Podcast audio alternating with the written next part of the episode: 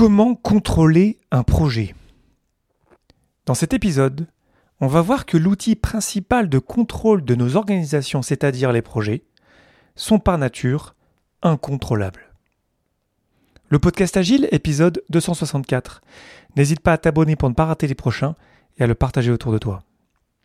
Je t'invite à rejoindre mon serveur Discord pour me dire ce que tu penses des épisodes de cet épisode euh, que je produis et à me suivre sur Twitch pour lorsque je vais y revenir très bientôt pour échanger en direct. J'ai envie de commencer une petite série sur les contrats agiles. C'est quelque chose qui m'intéresse depuis longtemps, que je travaille depuis euh, très longtemps. Et c'est vrai que j'en ai pas beaucoup parlé en fait dans le podcast, donc c'est, bizarre, mais voilà, il y a tellement de sujets à aborder.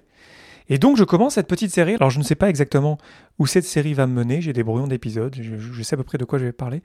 Mais comme dans beaucoup de sujets, finalement, on peut toujours aller un peu plus loin. Donc euh, on est parti pour 1, 2, 3, 4 épisodes sur les contrats agiles qui sont, j'ai l'impression, à la source de beaucoup de problèmes qu'on rencontre dans notre quotidien d'agiliste.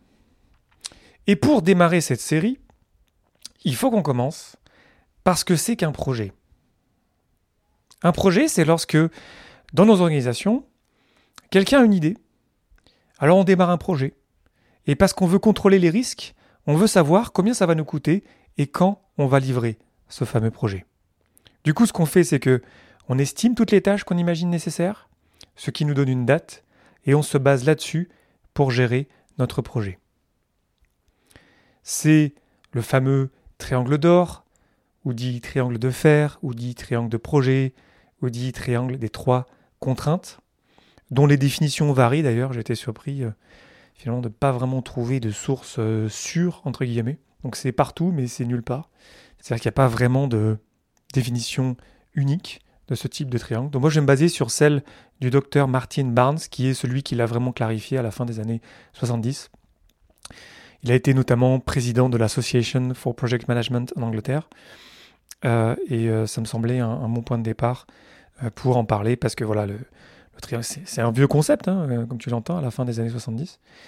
Et j'ai l'impression vraiment qu'il est à la source de beaucoup de problèmes qu'on a dans nos organisations.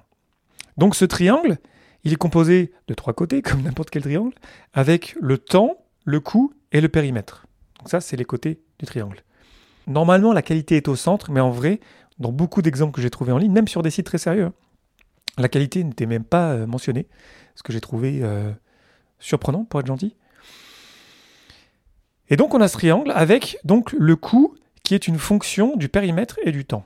Donc c'est ce que je te disais, lorsqu'on a un projet, on a une idée, ok, qui c'est qui va le faire, du coup on demande à ces personnes de sortir des estimés, ça nous donne une date, et on se dit, ben voilà, euh, il faut qu'on soit au rendez-vous à cette date-là pour réussir notre projet. Ce sont les critères de succès d'un projet, c'est-à-dire le temps, le coût, le périmètre et la qualité ont été euh, respectés. L'idée de ce modèle, de ce triangle-là, c'est que si on touche un côté, ben, ça touche le reste. C'était ça l'idée à l'origine, même si d'ailleurs ça n'a pas été inventé par le docteur Martin Barnes, ça a été utilisé dès les années 70. Donc c'est une vieille idée de se dire comment est-ce que je peux contrôler le projet dans lequel on est? Donc un besoin de contrôle. Tu dois connaître la fameuse phrase en anglais c'est The Common Law of Business Balance, Good, Fast, Cheap, Choose Two. Donc l'idée que on peut pas vraiment en fait avoir les trois. Donc déjà même dans l'idée même du triangle du modèle qui nous donne l'illusion qu'on peut avoir les trois, ben, en fait dans, les faits ça marche pas. Il faut qu'on choisisse. Soit on va avoir un produit de bonne qualité, soit on va l'avoir rapidement, soit on va l'avoir pas cher. Donc déjà ça part pas très bien quand même cette affaire. C'est un outil de la gestion de projet traditionnel qui nous fait croire qu'on peut contrôler ce qui se passe dans nos projets. Le problème en fait, c'est que c'est une illusion de contrôle.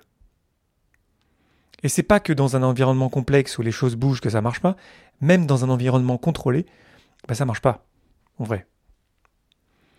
Si on se retrouve avec un projet qui dérive, soit en termes de temps ou d'argent, on pourrait se dire, bah tiens, suivant le triangle, bah, si je rajoute de l'argent, on va pouvoir compenser, alors qu'on sait tous que neuf femmes ne peuvent pas faire un enfant en un mois. Et du coup, c'est pour ça qu'il y a de la recherche qui est faite sur les projets. Et en fait, on se retrouve à constater que les projets qui sont en retard sont aussi plus chers. Donc, ça prouve que le triangle ne marche pas. Si je pouvais vraiment avoir un impact sur la date de fin de mon projet en mettant plus d'argent, ça saurait. On sait tous, en fait, quand on a un peu d'expérience, que ça marche pas comme ça, que rajouter des gens sur un projet, en fait, ça le rend plus en retard encore. Donc le modèle, il marche pas, en fait. Et pourtant, Dieu sait s'il est diffusé partout. Donc c'est un vieux modèle qui est trompeur, qui donne une impression de contrôle qui est fallacieuse. il y a encore plein d'exemples que je pourrais citer sur le fait que ça marche pas, en fait, d'avoir ces trois contraintes et de se dire qu'on peut jouer sur l'une ou l'autre, et on peut s'en sortir. En plus, tout est basé sur le fait que le périmètre est connu d'avance, alors qu'en fait il est composé de 100% d'hypothèses qui n'ont pas encore été validées. Donc l'idée même à l'origine, euh, ça marche pas. Les choses évoluent, encore plus lorsque l'environnement est complexe évidemment. Tout ce qu'on peut livrer, finalement, on ne sait pas si ça a vraiment de la valeur. Puis pire encore, vu que la date de fin, c'est la date de livraison, en fait, on ne sait pas vraiment euh, l'impact de la maintenance après du produit qu'on aura créé. C'est le total cost of ownership. Alors je crois que j'en ai parlé dans un épisode, mais j'ai pas retrouvé l'épisode en question. C'est donc là tout le coût global d'un produit dans sa vie globale. Le problème du triangle de fer, c'est qu'il se concentre uniquement sur la date de fin de livraison, alors que le produit continue à vivre. Puis, encore pire, ce modèle ne nous montre pas les utilisateurs, ne nous montre pas la valeur, comme je le disais, et euh, il n'y a pas non plus les parties prenantes dedans. Donc c'est extrêmement limité et en vrai, euh, il n'y a pas grand-chose à en retirer de ce modèle-là. Donc peut-être qu'il serait temps qu'on arrête de l'utiliser. En plus, ce modèle-là, il nous invite à penser à l'envers. C'est orienter production, rendement, productivité. C'est la stratégie du rétro-planning. On va mettre une date dans le futur et instantanément, on est en retard. Et on se compare à ça, mais en fait, cette date, elle est basée sur des estimés, des estimés qui sont de par nature des estimés, donc sont imparfaits, sont faux. Et donc, tout est basé, euh, notre rétro-planning, et ensuite, l'outil de contrôle de dire est-ce qu'on est en retard, est-ce qu'il faut qu'on rajoute des gens, quoi? Tout est basé, en fait, sur une illusion de contrôle. Donc, ça, ça marche vraiment pas. Sans oublier que c'est une source d'anti-pattern terrible. Parce que, quand je disais, il n'y a pas les humains dessus, à mon sens, c'est parce qu'on pense pouvoir contrôler euh, le temps qu'on y passe et les coûts qu'on considère les personnes comme des ressources. J'ai parlé de qualité. En vrai, très souvent, c'est la qualité qui est sacrifiée. Elle est censée être au centre. C'était une des leçons du modèle, mais en fait, euh, mais dans les faits, elle est souvent ignorée ou oubliée. Ce qui se passe dans la réalité, c'est que dans nos équipes, lorsqu'on est en retard, en fait, on va commencer à faire des heures supplémentaires, de l'overtime. On va s'épuiser. Et on va même célébrer cet épuisement, de dire Ah, c'est super, on a fait un super effort. On y est arrivé, on s'est donné fort. Alors que tout ça, ce sont des anti-patterns. C'est pas normal. La fameuse marche de la mort, de se dire qu'on va, va pas y arriver, du coup, on va, on va tout sacrifier. Et en fait, ce qu'on sacrifie pour y arriver, c'est à chaque fois les humains. Donc c'est même un outil d'inhumanisme, si j'osais le dire comme ça. Donc c'est un modèle qui marche pas, c'est prédictif déterministe, ça marche pas dans un domaine compliqué, même simple, et ça marche pas non plus euh, dans euh, le domaine évidemment euh, complexe. Pour connecter au modèle Kinefin dont j'ai parlé dans l'épisode 34, donc ça fait un bout. Bref, à quoi ça sert ce modèle? Pourquoi est-ce qu'on utilise encore ça dans nos organisations? Alors oui, on peut retourner le triangle. On peut avoir cette tactique de se dire, ok, dans l'agilité, nous on pense un peu différemment. Tu connais sûrement la tactique de se dire que on va fixer le temps et le coût et on va faire varier le périmètre. Donc ça peut marcher en vrai. C'est pas une mauvaise stratégie en soi. C'est un bon début, on va dire.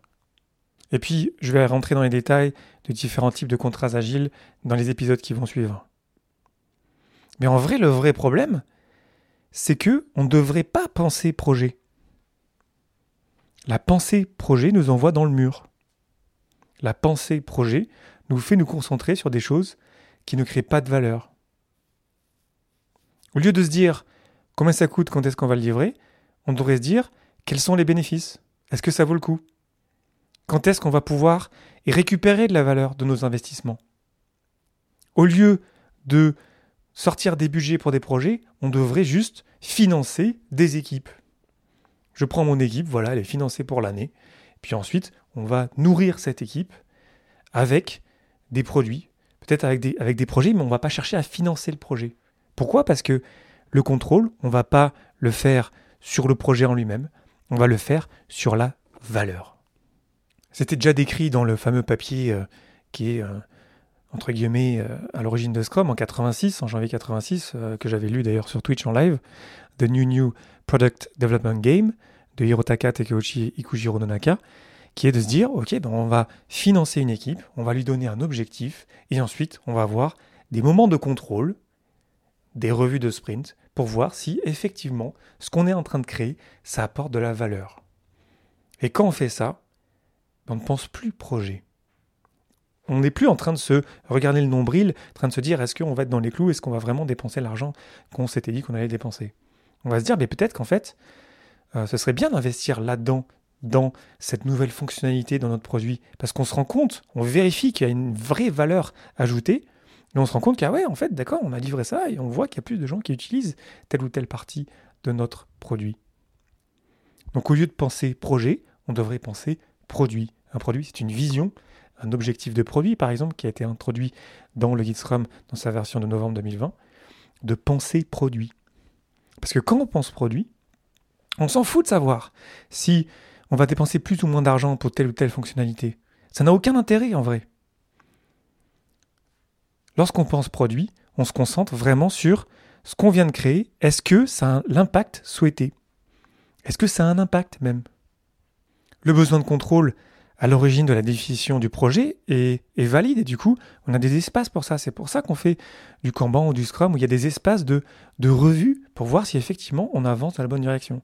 Donc au lieu de penser en termes de rétro-planning, de regarder en arrière par rapport au futur, on avance petit à petit, sprint par sprint, semaine après semaine, et on vérifie si ce qu'on crée crée de la valeur.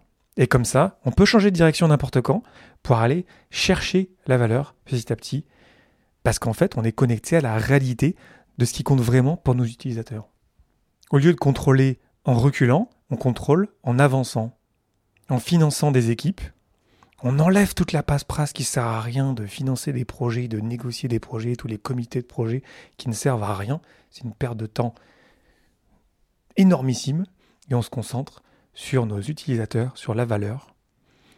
On fait ce qu'il faut faire pour arriver à mesurer cette valeur-là et on se base là-dessus. On n'est plus en train de se regarder le nombril, en train de s'inquiéter qu'on va être dans les coûts et dans les délais.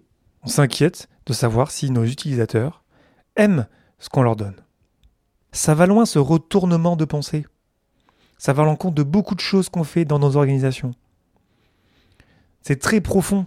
Et en vrai, le besoin de contrôle, il est valide. Il n'est pas mauvais en lui-même. C'est juste qu'on ne contrôle pas de la bonne manière. Au lieu de contrôler les détails du projet, on devrait s'intéresser sur l'impact de ce qu'on fait et d'utiliser des pratiques qui vont nous permettre d'exercer ce contrôle de manière respectueuse de tout le monde. Au lieu de s'inquiéter de combien ça nous coûte, inquiétons-nous de combien ça nous rapporte. Parce qu'il y aurait plein de projets dans nos organisations qu'on arrêterait immédiatement si on se rendait compte qu'en fait que ça ne livrait pas ou peu de valeur. C'est choquant de voir le nombre de projets euh, qu'on finance qui n'apportent rien, alors que toutes les énergies des personnes qui travaillent sur ces projets-là, elle serait bien mieux utilisée, on s'éclaterait beaucoup plus à se rapprocher d'une vision produit et d'avoir le sérieux, le professionnalisme, d'avancer petit à petit vers l'objectif de produit qu'on se serait donné, la vision du produit qu'on se serait donné. Finalement, les projets, on s'en fout, c'est pas ça qui compte. Ce qui compte, c'est la valeur qu'on crée, les produits qu'on crée. N'hésite pas à me dire ce que tu penses de cet épisode directement dans mon serveur Discord et à laisser plein d'étoiles dans ton application de podcast préférée. Je te remercie infiniment pour ton attention et tes réactions. C'est Léo Daven pour le podcast Agile. Je te souhaite une belle journée et une belle soirée.